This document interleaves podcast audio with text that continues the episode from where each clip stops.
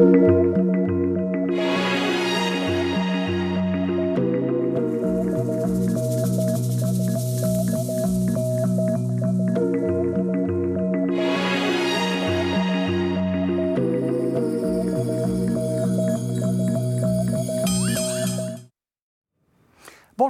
merci de nous retrouver pour la foi prise au mot, votre rendez-vous de formation chrétienne.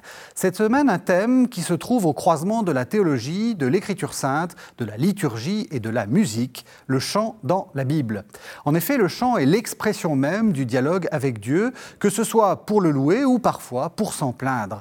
Mais c'est aussi une merveilleuse manière de vivre les textes sacrés, de les habiter de l'intérieur, comme le dit une très belle formule de Saint Augustin, je cite, La louange de celui que l'on veut chanter, c'est le chanteur lui-même. Vous voulez dire les louanges de Dieu? Soyez ce que vous dites. Partons donc à la découverte du chant dans la Bible en compagnie de mes deux invités. François Polgar, bonsoir. Bonsoir. Alors, euh, François, on vous, on vous connaît sans vous, sans vous connaître à Catéo parce qu'on entend surtout beaucoup votre voix, puisque vous êtes consultant en musique sacrée à Catéo, mais vous êtes euh, également chef de chœur et vous êtes compositeur. Et puis, le père François Lestan, bonsoir. Bonsoir. Vous, vous êtes professeur de Nouveau Testament à l'Université catholique de Lyon et vous êtes membre de la communauté du Chemin Neuf. Peut-être une première première question, euh, François, euh, c'est une question un peu d'actualité. Comment vous avez fait euh, avec ces temps de confinement pour devenir chef, pour rester chef de chœur? Alors, c'est effectivement. Ça, devait être compliqué. Très hein compliqué, oui, oui. Euh, déjà, on a été pris à la gorge par le premier confinement. Et alors là, c'est un souvenir euh, euh, épuisant qui m'en reste. Et j'espère que ça n'arrivera plus, puisque j'ai dû, pour pouvoir continuer à faire chanter mes chanteurs, les chanteurs de ma maîtrise, j'ai dû les faire chanter individuellement sur, sur, sur Zoom ou autre, autre, autre application informatique. Et donc, j'étais euh, à partir de 9h du matin jusqu'à 18h le soir euh, pour les faire chanter tous individuellement et surtout les, les, garder au chaud, si j'ose dire, euh, qu'ils puissent progresser.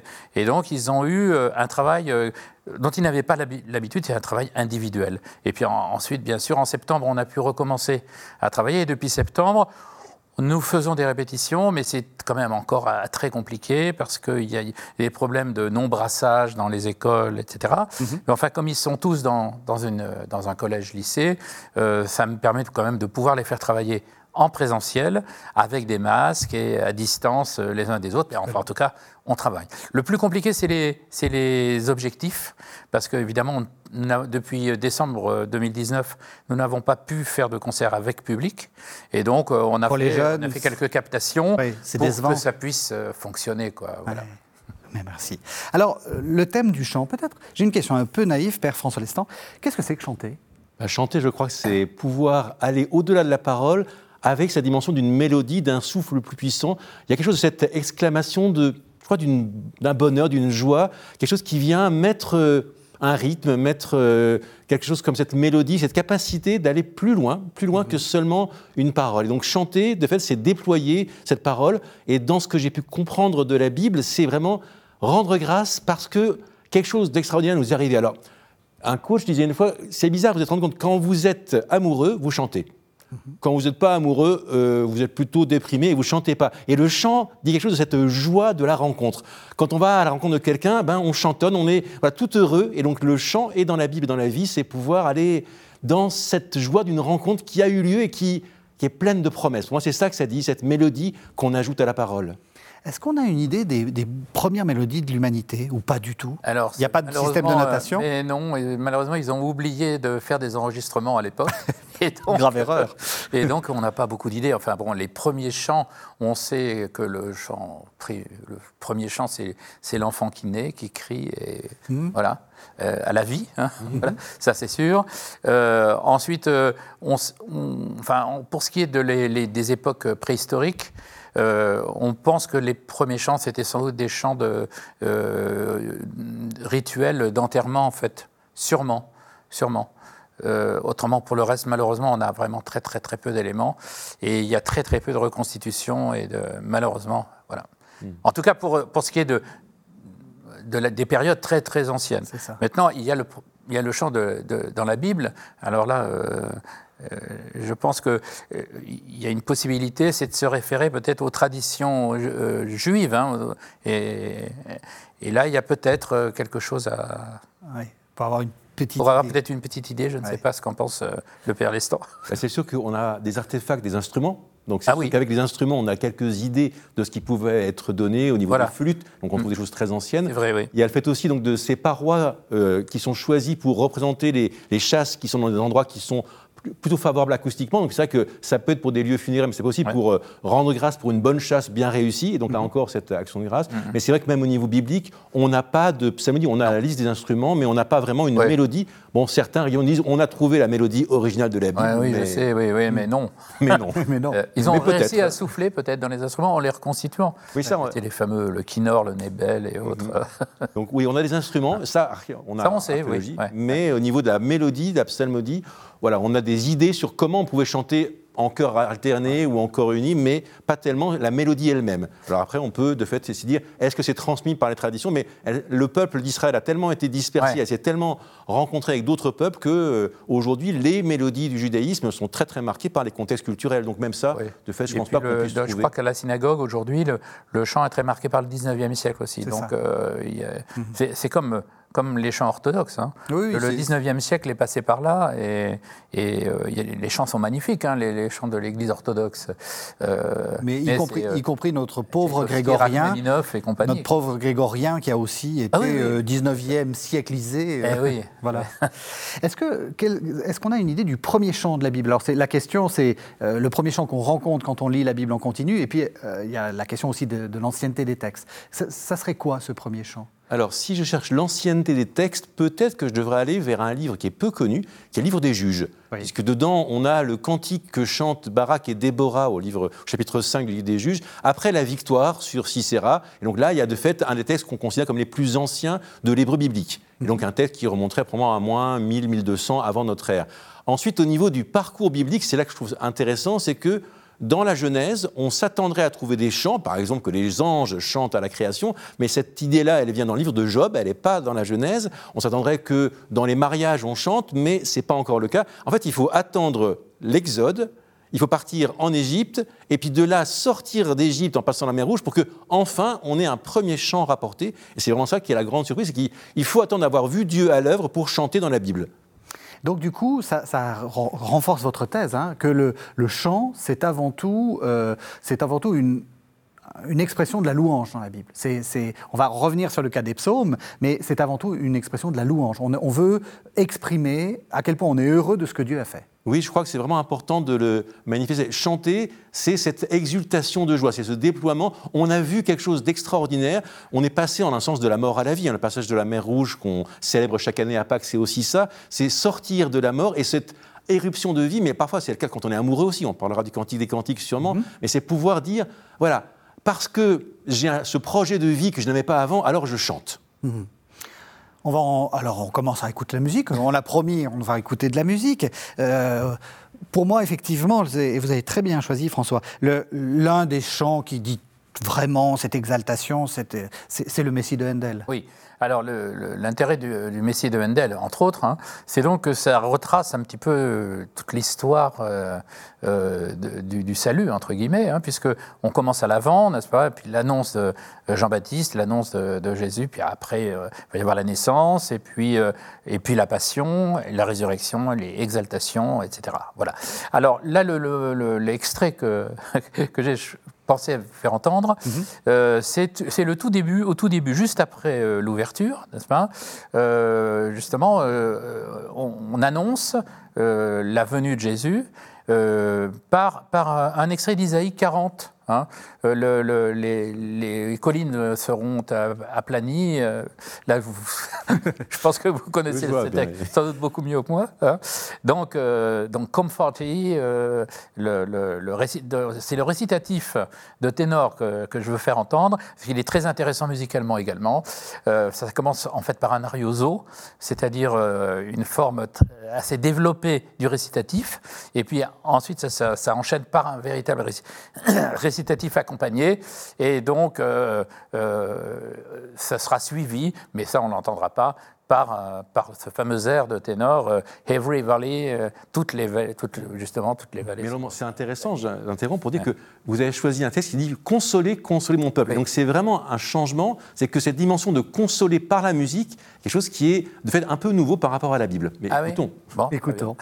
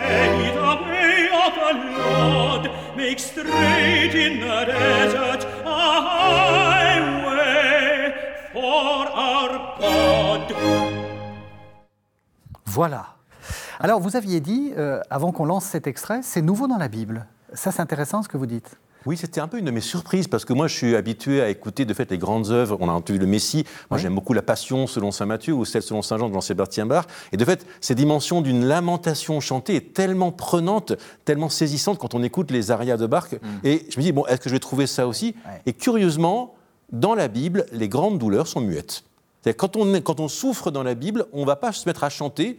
Et même, il y a des proverbes qui disent, mais si on chante sur quelqu'un qui est malheureux, c'est comme rajouter, en gros, du sel sur les blessures. Ouais. Donc le chant dans la Bible est vraiment associé à cette joie. Et qu'au contraire, quand on est triste, quand on est inquiet, ben, euh, on ne chante pas. Et c'est vraiment une de mes découvertes. Donc les psaumes, aujourd'hui, depuis euh, le, le temps des moines, on va les chanter. Oui. On a appris à les chanter. Et puis après, donc, les grands compositeurs vont les mettre en musique pour donner à entendre. Mais bibliquement, vraiment, le chant est associé essentiellement à la joie et pas à ce qui pourrait être un mouvement de lamentation. Les lamentations vont être déclamées, proclamées, dites, mais il y a finalement le verbe du chant et pas tellement pour ça. Vous- mais vous pensez que justement les psaumes euh, de souffrance, euh, euh, alors justement c'est une vraie bonne question dans votre livre. Vous dites les psaumes de souffrance, on pense au Miserere, c'est pas forcément un psaume que de souffrance. Justement, il y a un mouvement de, au contraire, de de- de- d'exaltation. Oui, un mais justement, ils étaient quand même chantés ces psaumes, non? Pas sûr. Bah, pas sûr. Donc, on sait que certains psaumes, mais d'après la tradition qui est rapportée tardivement dans la tradition juive du Talmud, étaient chantés au temple. Mais au temple, on a plus la mention des instruments et puis d'une dimension responsoriale. Mais le responsorial n'est pas nécessairement chanté. On peut dire quelque chose et puis l'autre répond en face comme une enfin, un chœur rassemblé, mais ce n'est pas nécessairement de l'ordre du chant. Le chant voilà, va avec la louange. Donc, des psaumes qui manifestent l'épreuve du psalmiste et qui débouchent sur la louange et sur l'action de grâce, il y en a, mais on n'a pas forcément les psalmodies qui vont avec ça, même les titres qui nous disent sur tel ou tel instrument. L'instrument peut être qu'on va accompagner d'une psalmodie quelque chose qui peut être très triste. Et au contraire, justement, d'avoir des arpèges, ça peut donner à entendre davantage la parole qui est dite de qu'est-ce que je souffre? Et là, c'est pas en le chantant, mais c'est en le en le disant, parfois avec du silence, j'ai plus de mots pour parler, euh, euh, la nuit, je n'arrive pas à, dormir. Voilà, et qu'est-ce que je souffre? Mais là, le qu'est-ce que je souffre ne peut pas être chanté. S'il mm. est chanté, ça va à contre-emploi de ce que c'est que ce chant dans la Bible. C'est d'ailleurs une notion donc plus moderne parce que les lamentations de Jérémie, quand même, c'est une grande partie du répertoire euh, de la Renaissance et du XVIIe siècle. Hein, Puisque les leçons XVIIIe, hein, hein, et les, leçons ténèbres, la semaine absolument. Ouais. Ça. Et c'est là que, de fait, les musiciens vont commencer à mettre en, c'est très important. Voilà. Mm. Mais, c'est la passion déjà. Quand est-ce qu'on commence mettre la passion en musique Oui, oui, bien sûr. Ah ben, il y a des passions grégoriennes, ça c'est sûr. Hein. Mais justement, je me souviens d'une émission où vous nous aviez appris, euh, on trouve ça sur YouTube, que euh, le, le grégorien, c'est pas forcément vécu, enfin à l'époque, c'était pas forcément vécu comme de la musique. C'est aussi du, ah une bah. manière de parler, en fait. Euh. C'est-à-dire qu'il il y, a, les, moments où c'est orné, mais le, recto tono, euh, c'est pas forcément. C'est pas forcément. C'est pas forcément. Donc ça va dans votre thèse. les psaumes sont dits, en fait. Oui, parce que le, le bon, bah, maintenant, bon, tout ça, c'est un peu, enfin, c'est un petit peu disparu, hein, forcément. Mais l'office de, de, matine, hein, euh, c'est un office où tout était recto tono. il y avait tout sur la même note. Il n'y avait pas de mélodie c'est-à-dire qu'on commence la journée par, euh, par une, une, une, une, cantilène, sur une cantilène pardon, sur, un, sur une seule note. Hein. Et plus on va avancer dans la journée, et plus le, le chant devient euh, orné, etc. Et on arrive au vêpres, alors là, c'est le, grand office euh, avec, toutes les, avec les grandes pièces, les grands salvés, etc. Et alors, est-ce que l'heure où on chante les matines joue à ça? Parce que moi qui chante le matin à l'office, c'est sûr que chanter à 3 h du matin, je n'ai pas forcément la voix. Donc déjà dire Seigneur, ouvre mes lèvres, c'est déjà un acte de foi. Oui, oui. Mais ensuite, euh, arriver à chanter correctement le matin, c'est difficile. Oui, mais je pense que c'était très. Enfin, ça fait partie justement de, de tout ce, du réalisme de la vie monastique, en mhm. fait. Hein. C'est-à-dire que je pense qu'ils avaient très bien compris ce que vous dites. C'est-à-dire que le matin, euh, euh, c'est très difficile de chanter, ça c'est sûr. Alors c'est très difficile de chanter, surtout si on chante du Honegger. Euh, ah. Vous nous avez proposé. Oui. ma transition est un peu oui, facile. Mais alors c'est amusant parce que tout à l'heure, vous avez parlé de, du psaume miserere, je crois, mhm. hein, oui. en, posant la question de savoir s'il si, s'il était chanté, mhm. dans, Par, par, David. Hein. Et justement, l'extrait que j'ai choisi, c'est dans, Le Roi David d'Honegger, et c'est justement le psaume Miserere euh, qui exprime donc, euh, euh, comment dirais-je, le, oui, la culpabilité, enfin la reconnaissance de la culpabilité de David après toutes les, les, exactions horribles. voilà. Et alors, c'est ça. Alors, bon, alors. le roi David, Onéguer, le groupe des six, c'est vraiment. on écoute. Eh ben, oui, on écoute.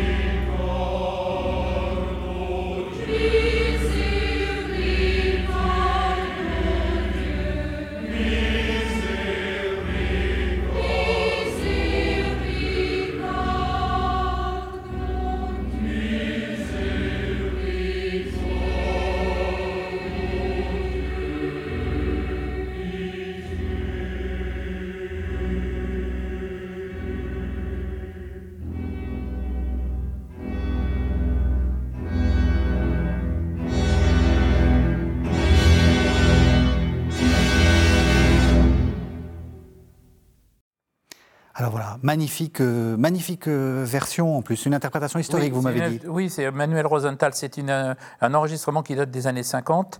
Et alors, euh, ce qui était assez intéressant à, à l'écou- à l'écoute, c'est que euh, la, la manière dont, les, les chanteurs articulent le texte, euh, et c'est vraiment plus la manière d'aujourd'hui. Oui. C'est-à-dire qu'on a perdu cette, euh, euh, ce, ce- ce soin que prenaient les chanteurs. Vous avez dû écouter, euh, écouter Georges Thiel, par exemple. Euh, on comprend le moindre des mots qui, qui chantent, euh, quelle que soit la, la puissance du chant. Aujourd'hui, on a l'impression que que c'est pas ce qui est plus important. Qu'on est- C'est plus important de faire entendre sa belle voix, comme disait le corbeau, hein, mais euh, plus, que, plus que de faire entendre véritablement le texte. Et là, on entend, euh, on, on a compris toutes les paroles, hein, vraiment très sincèrement, du, du, du psaume. hein. Et ça, c'est quelque chose aussi important. C'est-à-dire que la, musique, le chant, c'est aussi faire entendre. C'est- au service du texte. En général, oui, je crois que quand on est dans un contexte liturgique, c'est très important de Oui. pouvoir faire entendre. Et je crois que, François Bocard, vous, avez, vous, enseignez à des séminaristes et vous leur expliquez à quel point c'est important, quand ils chantent, que tout le monde puisse comprendre ce qui est chanté. Puis en même temps, il y a cette dimension du jubilus, de- de- d'un- d'une joie. Je pense au chant grégorien, à l'Alléluia. Il y a vraiment le hall de l'Alléluia s'envole. Il n'y a pas d'autre chose que la joie de chanter. Donc il y a un certain nombre de moments où, dans la musique, finalement, on peut se laisser aller au-delà même des paroles. Et il y a parfois un- quelque chose comme cette. euh, emportement, dépassement, cette exaltation dont parle Saint Augustin déjà, hein, cette, cette idée de jubilé à cause de Dieu qui fait qu'on va être parfois au-delà des paroles. Mais quand il y a des paroles, de fait, il faut être très attentif, comme le faisait Honegger, à les faire entendre bien. Et, et du coup, j'ai envie- j'ai juste envie de parler de, de Moïse et Aaron de Schoenberg, comme ça. euh, Comme ça. Euh, oui, parce que Moïse, c'est celui qui ne parle pas, hein, parce qu'il il ne peut pas parler. Il, est- il il bé- Bégaye. oui, il bégaye et, et il ne peut pas se faire comprendre. Et Dieu donc euh, lui donne euh, un interprète, hein, qui est Aaron évidemment. Hein. et et, euh, dans le dans le- la- l'opéra de Schoenberg, Moïse et Aaron, euh, Moïse, c'est- ce n'est pas un rôle chanté. Il ne chante pas, c'est le Sprechgesang, c'est-à-dire que c'est le parler chanté, hein, mais qui est évidemment beaucoup plus proche de, de- justement pour bien montrer que, que justement, ben voilà, il peut pas euh, s'exprimer. euh, c'est étonnant. hein, Et moi, ce que je trouve intéressant, c'est que dans la Bible aussi, le chant, quand, on, quand il est inséré dans des, euh, dans des, dans des, dans des récits, euh, ça dit aussi ce que le, euh, ce que le récit n'arrive pas à dire. C'est-à-dire que, justement, on peut prendre le, le, le- le cantique de- de- de- d'Anne, on peut prendre les, les, les- les chants après la, les- le- le- la victoire de la mer Rouge. Euh, plutôt que de dire les, les Israélites étaient très contents, on fait entendre un chant. Oui, c'est ça.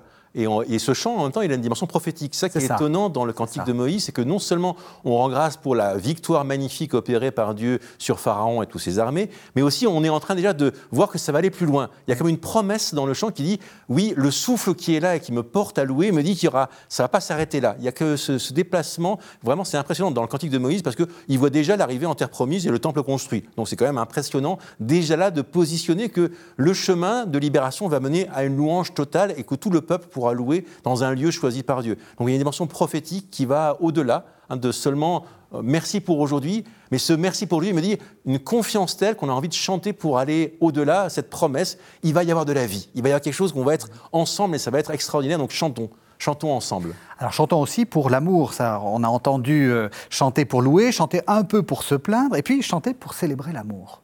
Euh, le, le- le- le cantique des cantiques, c'est le chant des chants en fait. Oui, c'est ça. Au centre de la Bible, on peut dire, il y a au centre des livres de sagesse, il y a ce petit oratorio, j'ai envie de dire, avec deux voix et chœur, où il y a le bien-aimé, la fiancée, et puis le chœur qui s'alternent pour se louer, se chercher, se perdre, se retrouver dans un climat un peu de rêve, et vraiment cette dimension du chant. Alors, il est appelé le chant des chants, donc euh, Shir Hashirim Shel Shlomo, le chant euh, le cantique des cantiques, comme cet lieu le plus extraordinaire. Et un des mots-clés pour moi de ce cantique, c'est le mot de colombe. Parce qu'il dit Fais-moi entendre ta voix, ma colombe au creux des rochers. C'est vraiment de la colombe qui va devoir, devoir faire entendre quelque chose de cette fidélité, quelque chose de cette attention, et puis en même temps cet envol, quelque chose de cette dimension. Et donc, il y a cet euh, attrait l'un pour l'autre, avec des textes euh, tout à fait impressionnants, d'un amour tout à fait charnel aussi. Mais au-delà de ça, il y a toute cette relecture qui dit Mais ça nous conduit dans l'au-delà, ça nous conduit vers cette union qui est promise. Et donc, ce cantique des cantiques, c'est un texte absolument fa- fabuleux. Alors, moi, j'ai la chance parfois de prier avec Saint Bernard de Clairvaux, qui a consacré plus de 80 homélies à juste trois chapitres du cantique. Et c'est extraordinaire de pouvoir goûter et jubiler avec Dieu de cette abondance de vie et de promesses qui est dans ce cantique. Mais c'est vrai qu'au centre de la Bible, il y a ce chant des chants, ce cantique des cantiques, qui est, les sages d'Israël disent le monde entier ne vaut pas le jour où le cantique a été donné à Israël. Voilà, c'est ce, voilà, c'est le, le, plus beau jour parce qu'on a reçu cette promesse d'une union, d'être avec Dieu. Et ça se finit, vous vous rappelez, par ce euh, l'amour est fort comme la mort. Oui. L'amour est fort comme la mort. Cette, cette certitude que aimer, et on chante parce qu'on aime, et ben ça va être plus fort que la mort. C'est bien ça, je crois, que disent les chants de la Bible. Alors évidemment, le Cantique des Cantiques, Oui. ça a été mis en musique. Oui, mise en musique. Alors là, je- il y aurait beaucoup à dire, hein, bien sûr. Alors, euh, je vais juste prendre le, la- la- le- comment la, la notion de dialogue hein, entre euh, l'homme et la femme, hein, entre la fiancée et le fiancé, qui est également le dialogue, évidemment, entre euh, l'Église hein, et, euh, Dieu. et Dieu. hein. Enfin, oui, on peut enfin, dire ça comme ça, ouais. Hein, euh, c'est- comme ça qu'on interprète, nous. Et alors là, évidemment, je pense à Palestrina, qui a écrit un grand cantique des cantiques très, très, très passionnant. Mais je pense aussi à Jean-Sébastien Bach, parce qu'il y a dans la cantate 140, il y a le dialogue, euh, dans le dernier duo, euh, hein, entre basse et soprane, il y a ce dialogue, et c'est exactement... Ouais, c'est ça. voilà, sur le- le cantique des cantiques. hein. Et puis, euh, évidemment, l'extrait qu'on va, qu'on va que nous sommes en train Vous êtes, vous, êtes, vous êtes en train de rigoler parce que euh, je, vous, vous, êtes, vous êtes conforme à vos promesses, vous allez nous faire entendre de la musique contemporaine Voilà. un peu dissonante. Alors, c'est pas tout à fait de la musique contemporaine parce que Daniel Le Sur, a fait, euh, bon, Daniel Le Sur est- fait partie du groupe Jeune France, euh, créé en 1936, euh, avec euh, Olivier Messiaen. Hein, en particulier, quand même, c'est pas, pas n'importe quoi. C'était donc un groupe qui, euh, euh, qui voulait justement que la musique devienne plus. euh, enfin, exprime les- des émotions, parce que le, le mouvement contemporain était pour quelque chose de, de très. euh, qui n'exprime rien. Dépouillé, oui, c'est très, ça. très mécanique, n'est-ce Ouais, pas ouais. Et donc, Daniel Le Sur a, a été un des grands compositeurs de cette, de, de cette époque, et il a écrit ce C'était, il était, c'était un grand chrétien aussi. hein. Mhm. Il était organiste, euh, il, il était très croyant, bon. et il a écrit ce cantique des cantiques. C'est, à 12 voix. hein. Il y a trois, voix par, euh, par, euh, par genre de, de- de- euh, par pupitre, hein. trois sopranes, trois altos, trois ténors, trois basses. hein. Et, et donc, dans, ce, dans le, enfin, l'extrait que, que- qu'on va entendre, c'est le songe. Donc, c'est la fiancée, le, le fiancé qui cherche, n'est-ce pas, et qui ne trouve, qui ne trouve pas. Euh, elle, a dis- elle a disparu. Ou, euh, C'est là, le contraire, oui. Vous devez bien connaître le, le texte plus, mieux que moi, j'imagine.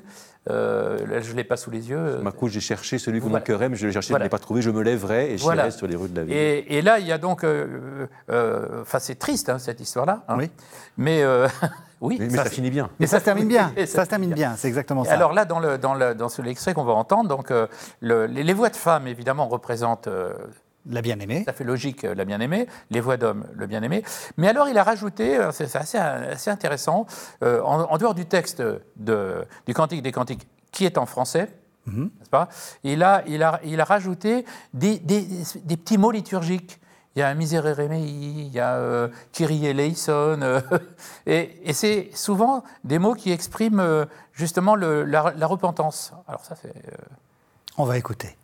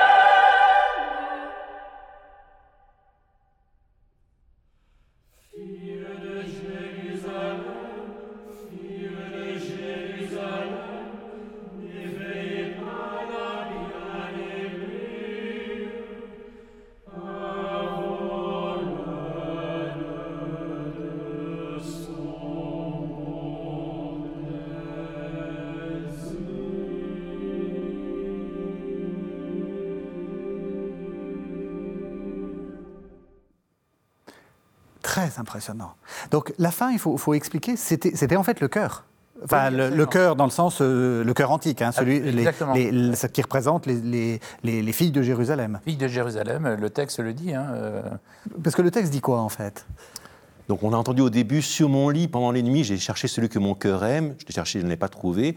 Et puis donc elle rencontre les gardes et elle leur demande avez-vous vu celui que mon cœur aime? Et plus loin, il y a donc le cœur qui dit n'éveillez pas, ne réveillez pas l'amour jusqu'à ce qu'il le désire. Donc ce chemin d'un amour qui va venir, cette promesse, mais voilà, elle rencontre de fait des messagères qui vont l'aider à, à oser croire dans sa recherche et aller avancer à la recherche du bien-aimé. Alors c'est vrai qu'il y a une asymétrie dans le texte, que lui c'est le bien-aimé, Dod, Dodi, elle c'est la fiancée. Donc c'est pas fiancé, fiancé, c'est Ah vraiment le, le bien-aimé et la fiancée. Et là, ça rejoint ce que vous disiez sur ce lien entre euh, peut-être une assemblée, que ce soit Israël, que ce soit l'Église, et puis le Saint d'Israël pour la tradition juive ou pour Jésus, pour la tradition qu'on va trouver chez les piétistes. Voilà cette, euh, cette différence qu'il y a entre celui qui est le bien-aimé, le Dodi, qui saute sur les collines, qui bondit sur les montagnes et qui vient à la rencontre. Mais voilà, en même temps, il vient et il part, il est là et il, il faut cheminer dans l'espérance. Et donc on chante parce que ça va venir. Il y a quelque chose ça. qui va venir, cet amour qui est promis ensemble. ouais,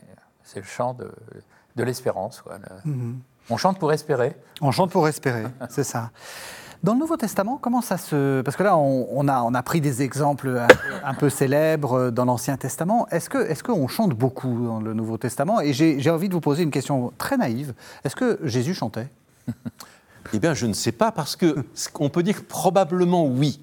Mais probablement, puisque euh, le texte, le seul texte qui en parle, c'est au soir du dernier repas, où Jésus chante les psaumes. Mais le mot grec dit pas exactement ça, donc on ne sait pas, on n'est pas sûr que lui ait chanté, ou est-ce qu'on a juste dit les psaumes, c'est la même question que je posais tout à l'heure, ces psaumes du Hallel, qui sont vers euh, la fin du psautier, qu'on disait dans les rituels qu'on a de Pessah à la fin, donc euh, pour, euh, avant de finir la soirée, pour rendre grâce à Dieu pour tous ces, tous ces merveilles. Donc, Alléluia, c'est louer le Seigneur. Et donc, ça, donc est-ce que Jésus chantait? Disons que c'est très probable, mais on n'a encore pas de traces particulières. Mais comme dans le temple, la tradition nous dit qu'on chantait, il est probable qu'on chantait aussi. Mais c'est vrai que on a l'impression qu'il n'y a pas de chant, encore une fois, exprimé dans le Nouveau Testament avant la résurrection. Et c'est un peu étonnant à dire, parce qu'on est très habitué à chanter le Magnificat à chanter donc le cantique de Zacharie. Mais aujourd'hui, notre étude de bibliste de ces textes a dit, eh ben, on a plutôt à faire de la prose rythmée qu'à vraiment une, un cantique. Et on n'a pas vraiment les éléments qui- qu'on attendrait pour voir. Donc on a cette louange prophétique dans la bouche de Marie, dans la bouche de Siméon, dans la bouche euh, de Zacharie, mais c'est pas exactement de l'ordre du chant. Et le chant, eh ben, il viendra après la résurrection, il viendra dans la bouche des apôtres, en particulier de Paul et Silas en prison, qui là, pour le coup, sont vraiment en train de chanter des hymnes. Et donc on va voir dans les lettres de Paul aux Colossiens, aux Éphésiens, l'invitation à chanter, et puis aux Corinthiens aussi. Mais il y a quand même pour dire, tant qu'on est avec Jésus, on va peut-être chanter des choses de la tradition, mais c'est pas mis en valeur. Mais une fois qu'il y a la mort et la résurrection, une fois qu'on a passé la mort, passé la mer, eh ben, il y a il y a quelque chose qui va pouvoir se déployer d'un chant, d'un chant nouveau, d'un chant de joie, d'un chant de grâce, parce que c'est fait, parce qu'il y a cet espoir que voilà, on a retrouvé, on chante pour espérer, comme vous disiez François. Et, mais dans la tradition musicale, Mhm. Jésus chante. Et Jésus chante, il chante toujours grave. C'est Oui. c'est toujours une basse, Mhm. n'est-ce pas? Dans la, dans la passion grégorienne euh, que nous chantons au rameau, n'est-ce pas euh, euh, La voix de Jésus, c'est c'est toujours la plus grave. Dans les passions de Jean-Sébastien Bach, c'est toujours un baryton basse. hein.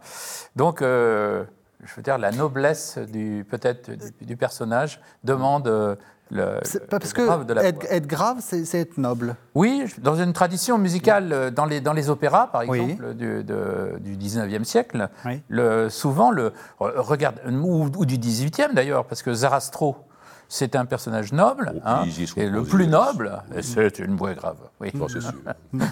Mais en même temps, ce qu'on disait, c'est que la culture de l'opéra du 19e siècle va mettre le traître dans la voix de basse. Et c'est le ténor qui, lui, bien sûr, va avoir ses arias. Et c'est qu'aujourd'hui, en écoutant les passions euh, donc, du 16e, 16e, on est parfois trompé parce que la voix de basse qu'on attendrait être celle du, de Judas, Oui. En oui. fait, est celle de Jésus. Et c'est très intéressant, Ouais, cette culture nécessaire de... Mais dans la, pa- dans la passion de Bach, euh, le, le- enfin, le méchant, entre guillemets, c'est un baryton. hein. La- Jésus est quand même plus grave que lui. Mais non, mais c'est clair, chez Bach, c'est c'est la basse, c'est sûr.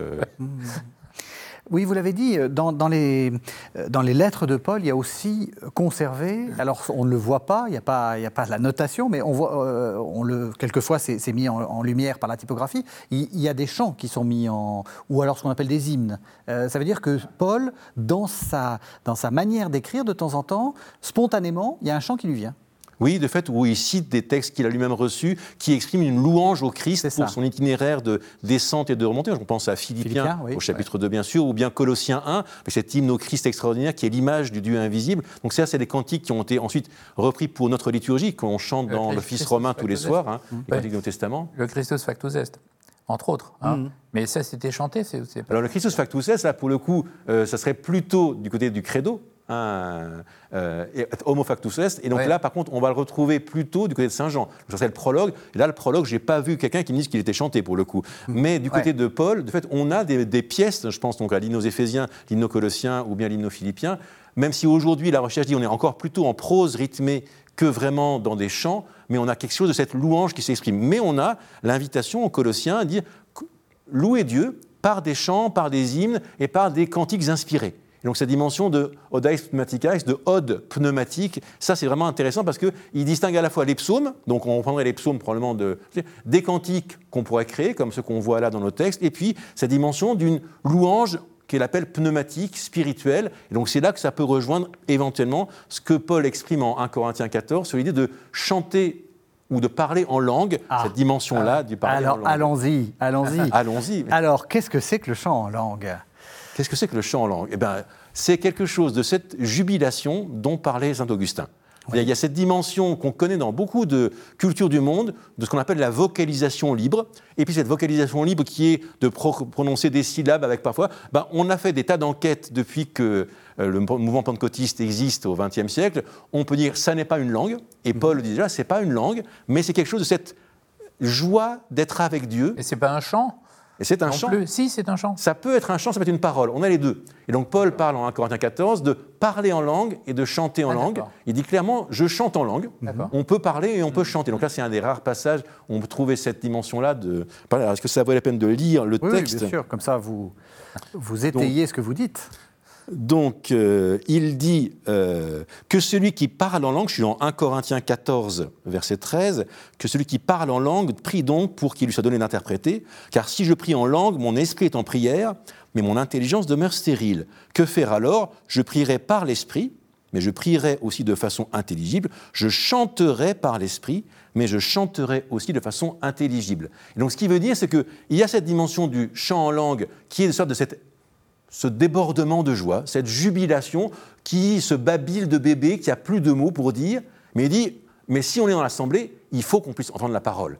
D'où l'importance de la prophétie, l'importance de l'interprétation, d'où l'importance de pouvoir dire, oui, bah, c'est très très bien de chanter en langue, mais c'est encore mieux de pouvoir dire à haute voix les hauts faits de Dieu. Donc c'est le cantique de l'agneau qu'on va trouver dans l'Apocalypse, cette dimension. Donc, et donc cette grâce-là, d'un don de louange par... euh, vocalisation libre, bah, il est donné à beaucoup d'églises depuis le début du XXe siècle, et donc c'est ce qu'on appelle couramment le chant en langue. Et alors j'ai une de mes collègues de Lyon, Valérie Aubourg, euh, qui est anthropologue et qui a fait une enquête sur le chant en langue chez les catholiques et chez les pentecôtistes. Et elle montrait qu'à la, à la Réunion, Il y a un accent différent. c'est pas un accent, c'est une manière de présenter Dieu différente à travers le chant lui-même. C'est-à-dire le chant catholique est complètement symphonique, généralement en mineur, et plutôt avec une dimension où on s'écoute, on s'attend et on chante ensemble. Le chant pentecôtiste est beaucoup plus euh, en majeur et martelé avec un rythme beaucoup plus fort pour dire Dieu est là, c'est Dieu qui est là, c'est Dieu qui est là. Donc on est beaucoup plus dans la communauté d'un côté et puis quelque chose de cette affirmation. Et donc ça, ça dit des choses aussi théologiques. Donc notre chant, ça dit des choses de Dieu, de comment on voit Dieu, de comment Dieu intervient, soit pour faire l'unité, c'est ce qu'il y avait dans le, le chant en langue du renouveau charismatique catholique à La Réunion, soit au contraire dire c'est Dieu qui est là, écoutez-le parce que maintenant il a quelque chose à vous dire, donc on martèle et donc on, insiste, je vous parle au nom de Dieu. Donc cette prophétie qui vient avoir autorité. Donc c'était assez différent et assez intéressant de voir ces lectures sur euh, le chant en langue analysées par une anthropologue. Est-ce que la musique, c'est faire de la théologie? Parce que euh, on va terminer justement avec. euh, en fait, on a fait de la, de la Bible à la musique et, et de la musique euh, dans la Bible. Et puis maintenant, on va se, se poser la question mais comment la mu- la- les musiciens interprètent Alors, Est-ce que, est-ce que Il y a certains, oui, je pense que ça il y a une forme de théologie Parce qu'on a Ça entendu. dépend des, des- des individus, en fait. hein. Oui. On sait que Jean-Sébastien Bach, là, on parlait de Jean-Sébastien Bach, ben, c'est quand même un théologien, Jean-Sébastien Bach, parce Mhm. que parce qu'il y a cette fameuse rhétorique, c'est-à-dire que la musique doit exprimer euh, le, le mot, hein. c'est-à-dire qu'il y a une espèce de mot musical derrière, le, derrière euh, le- dans la musique, n'est-ce pas? Mhm. C'est-à-dire que lorsque Jean-Sébastien Bach euh, écrit sur un texte, c'est jamais innocent. n'est-ce pas? C'est-à-dire que la, la musique est parfaitement rhétorique, elle exprime exactement l'idée. Lorsque Bach, dans son credo, dit être résurrexite, évidemment la musique va monter, etc. Enfin voilà, ça- ça- ça- Et on peut dire que la croix elle-même apparaît dans il y a la la croix, voilà, il y a le motif de la croix. enfin, il voilà, il y a, il y a plein d'exemples qu'on pourrait donner. Maintenant, il y a, on peut parler d'Olivier Messiaen aussi, hein, qui se considérait, lui, comme un, comme un ornitho- ornithologiste, n'est-ce pas Un spécialiste des oiseaux, puisqu'il a beaucoup travaillé sur les, sur les chants d'oiseaux, et, et comme un théologien. C'est-à-dire que dans ses œuvres pour orgue, par exemple, il y a très souvent une phrase théologique très profonde. euh, avant la- l'Assomption, avant la Nativité, avant les- chaque pièce de la Nativité, euh, il, il pensait, il estimait que sa musique devait être, euh, avoir ce côté euh, d'enseignement aussi. De, très, de- oui. Après- Et puis, euh, alors, il y a ceux après, parce que vous, vous nous avez proposé, euh, on va revenir sur Moïse Schoenberg Oui. que vous nous avez proposé, mais avant, vous, vous vouliez nous faire entendre euh, de Saint-Saëns, Samson et Dalila. Oui, alors ça, c'était, c'est un peu pittoresque. hein, Oui. euh, c'est parce que donc vous avez euh, la musique qui, qui veut coller absolument au texte euh, biblique, euh, voilà. des juges. Mais voilà, ou livre des juges, oui, euh, Samson et Dalila, bien Oui. sûr. Et euh, mais mais aussi c'est l'époque où on voulait euh, où on était on voulait faire de la musique pittoresque, c'est-à-dire que on, on essaye d'imaginer justement quelle est quelle était la musique qui pouvait être jouée de recherche euh, archéologique, à l'époque de- quoi. de- de- lorsque Samson euh, était en pri- prisonnier, etc. Et donc il y a dans le- dans le- l'opéra Samson et Dalila de Saint-Saëns une bacchanale euh, où, Saint-Saëns prétend euh, écrire une musique euh, biblique et orientale, et vous allez entendre qu'il y a vraiment, c'est absolument pas du tout ça, C'est ni biblique ni, oriental. biblique ni oriental. On écoute.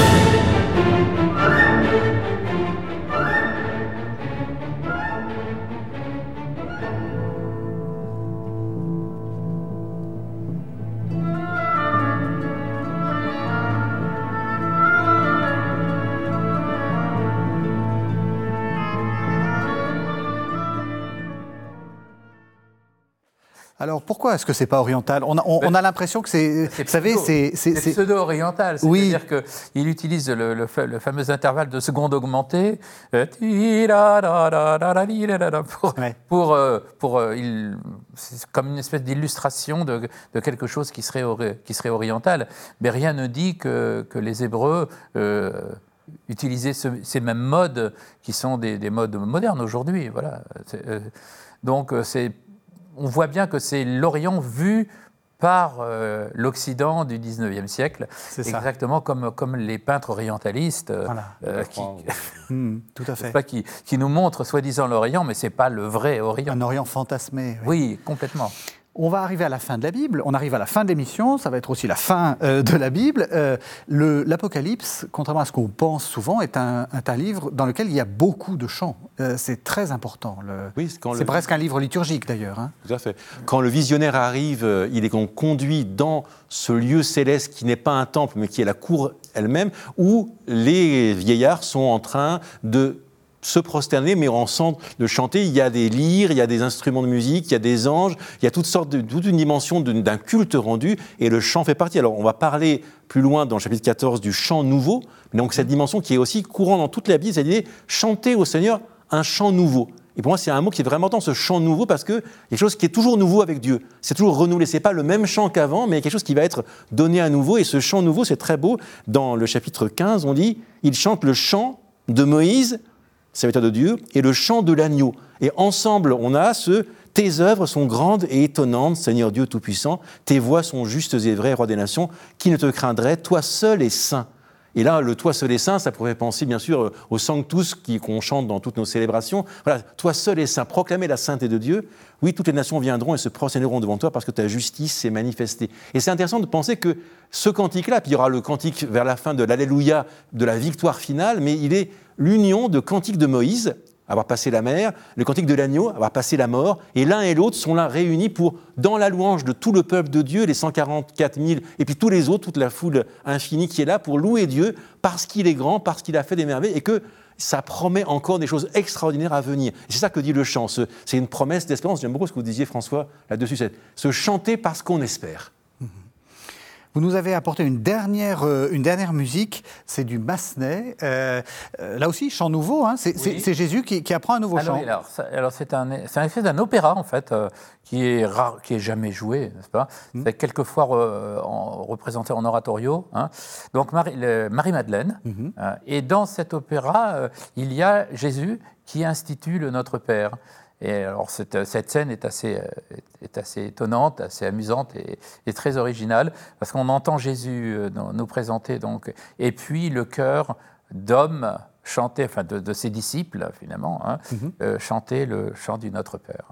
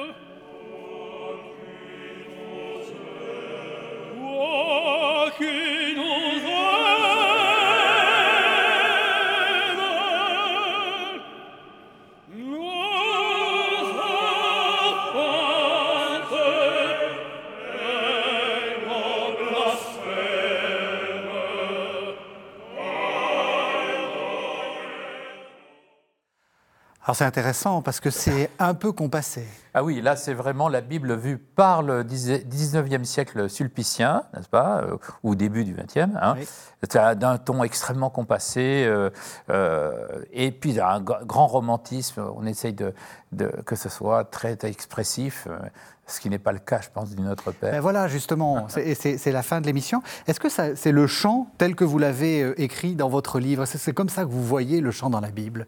Ce côté un peu solennel et un peu lourd pour moi, c'est plutôt la colombe, cette image de la colombe dont Dieu veut qu'elle fasse entendre sa voix. C'est notre voix qui est attendue. C'est aussi le don de l'Esprit Saint pour les chrétiens qui est donné pour qu'on puisse chanter. Il y a quelque chose de cette nouveauté perpétuelle, je crois, d'une exaltation, d'une joie, de cette espérance hein, qui nous est donnée. Chanter, de fait, c'est pouvoir se réjouir que Dieu non seulement a agi, mais qui va agir. Et c'est pour ça que ça vaut la peine de déployer sa vie. Mais c'est toujours plus, euh, oui, dans cette exaltation, ce déploiement des ailes, cet envol, de fait, pas quelque chose de posé, compassé, mais quelque chose qui nous conduit, de fait, à unir la terre et le ciel dans ce chant toujours nouveau. Eh c'est exactement ce que vous expliquez dans, ce, dans ce, livre, Père François Lestan. Donc, cette jolie collection, hein, ce que dit la Bible sur, ce que dit la Bible sur le chant. Voilà, et donc c'est aux éditions Nouvelle Cité. Et effectivement, le, ce que j'en retiens de ce livre, c'est que c'est un peu plus sautillant, le chant dans la Bible, c'est un peu plus enthousiasmant. Merci beaucoup à tous les deux. Merci de nous avoir suivis. Vous savez que vous pouvez retrouver cette émission sur le site internet de la chaîne www.ktotv.com. On se retrouve la semaine prochaine.